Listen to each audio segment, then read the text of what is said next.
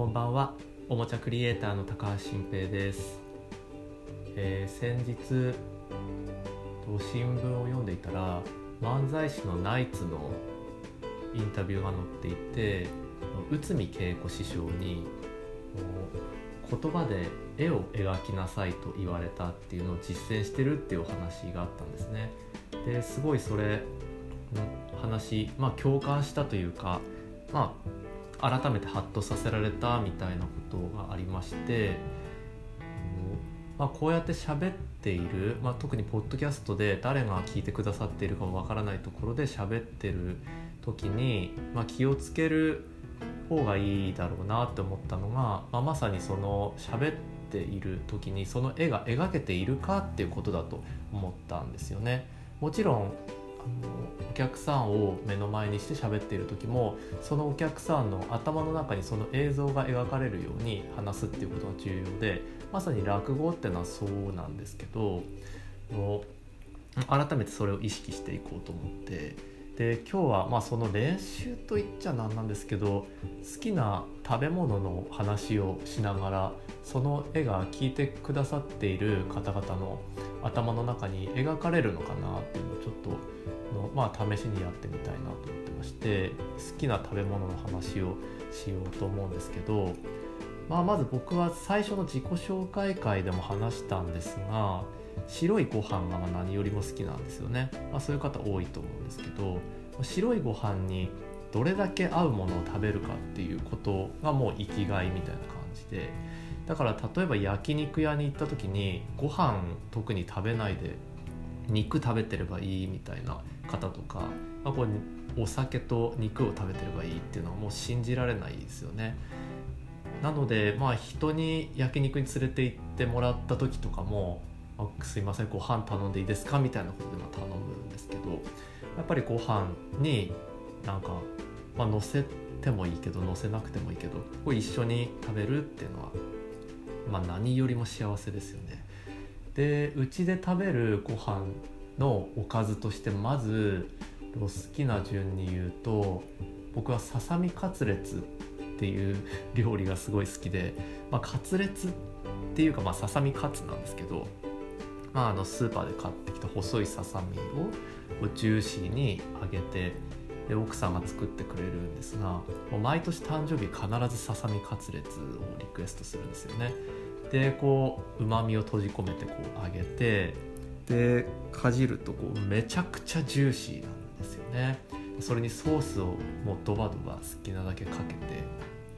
ささみカツレツをこう丸かじりしてでご飯をまあかき込むんですけどまあ美味しいですよね本当に。でまあキャベツももちろん合わせて食べるんですけど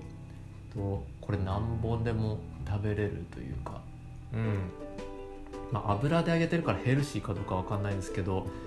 ささみがやっぱね一番好きででこうちゃんと筋は取ってあってこう皮もなくでうまみを完全に閉じ込めて食べるっていうのも最高ですよね。であとはまあお刺身ですよね。で僕はご飯と一緒に食べるお刺身でまあ大好きなのはカツオとイカの刺身が好きなんです。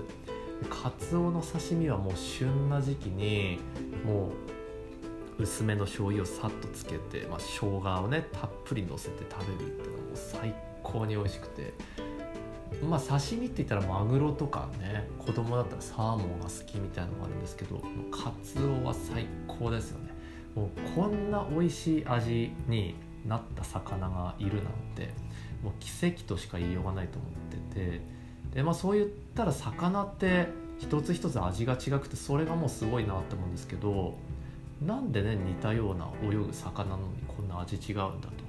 マグロもサーモンも。ね。あででもやっぱ刺身はカツオ、まあ、アジもいいですけどね。そう生姜と一緒に食べるのが好きなんですよね。薬味を食べるみたいな感じで。でそれとあったかいご飯を一緒に食べるっていうのはもう本当に最高ですよね。うん。でちなみに焼き魚はサンマがもう最高で。サンマはもう刺身よりも完全に焼きですよね。サンマの味ももうほんと奇跡としか言いようがなくて、え、これもやっぱ醤油をちょっとつけて大根おろしと一緒に食べてね、うんまあ、炭火焼きでもいいけど、まあ、あのコンロでも、うん、もうすっごい美味しいし。でこう焼きすぎない感じであの、まあ、ふかふかの身をね、うん、食べてご飯を一気に食べるっていうのも最高だし。であとさっき言ったそのイカの刺身もね新鮮なイカに生姜をやっぱりたっぷりのせてで熱々のご飯にのせてこう食べるってなるともうたまらないですよね。うん。でも他にもご飯に合うおかずってのはすごいたくさんありますよね。うん。だから焼肉もうん。もちろん大好きなんですけど僕は脂身が強い焼肉はあんまり食べられなくってもうさっぱりした赤身の肉がいいんですよね。柔らかい赤身ででなんかね前まあ時々ランチで行っている焼肉屋さんに行った時に、まあ、そこってあのタン塩かハラミの2択みたいなことでランチをやってるんですけどある日行った時に、まあ、そのまかないのお肉があるんですけどどうですかって言われたことがあってでそれちょっと何のお肉か分かんなかったんですけど出てきたらもう赤身でこんな柔らかいんだっていうお肉が出てきてでそれをまあこう新鮮なお肉をさっと焼いてでまあタレをつけてでご飯にのせてこう食べるっていうした時にもうもうサクサクみたいなあの感じのイメージのあの噛み切るような食感ででもめちゃくちゃうまかったんですよね。でも忘れられなくてあれ何のお肉か本当に聞けばよかったなと思って。それ以来そのお店に行ってもそれに巡り会えたことは一回もないんですけどまあやっぱりさっぱりした赤身の柔らかい肉でも最高だなと思ってますね。うん。あとはそうだな。まあいろいろあって迷っちゃいますけどその、まあ、納豆もねいいですよね。これ納豆ああんまり好きじゃない人いるかもしれないですけどま熱々のご飯にのせて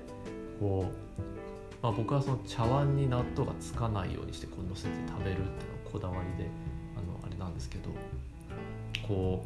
う一気にと食べるっていうのはすっごい、うん、美味しいしそれで言うとそういう主役級のおかずじゃなくてもいろいろねありますよね。やっぱ明太子のすっごい辛いやつとかあとキムチもねの、まあ、スーパーで買ったキムチってそんなに当たりってないと思うんですけどまあやっぱりご飯屋さんで出てくるキムチでめちゃめちゃ美味しい和風キムチとかもう甘いんだけどその中に辛さがあるキムチっていうあの添加物が入ってないやつね。であれをご飯にのせて食べるっていうのもう最高だし、まあ、ピンポイントなところでいくと牛タン屋に行くとあの、まあ、僕仙台の大学に行ったんでよくその時牛タン屋行ってあの厚切りの牛タンっていうのをねたまには食べてたんですけどその横についてくるあの唐辛子の味噌漬けみたいのがあるんですよ。でそれもう牛タンももちろんねいいんですけどその唐辛子の味噌漬けそれだけでもう最高に美味しくて。でそれをあのまあすごい辛いですけどね。それかじってご飯をかき込むっていうのも最高だし、まあ、牛タンでいうととろろですよね。とろろついてきてそれをかけて、まあ、お店によってはうずらの卵入ってたりなんかしてそれに醤油かけてね新鮮なやつをかき混ぜてご飯にのせて、うん、食べるっていうのは最高ですよね。うんっていう感じでまあこうご飯の話ってやっぱりしてるとね、まあ、割とみんなのあるあるというかもう共通認識だし人間の本能だからまあ美味しそうに頭に描きやすいのかなと思ったんですけど今話してて。でまあつらつらとあのご飯の話ばっかりしちゃったんですけどこれからもまあこうやってみんなの頭に絵が描かれるような話し方っていうのを意識していこうと思いました。はいじゃあ今日は以上です。おやすみなさい。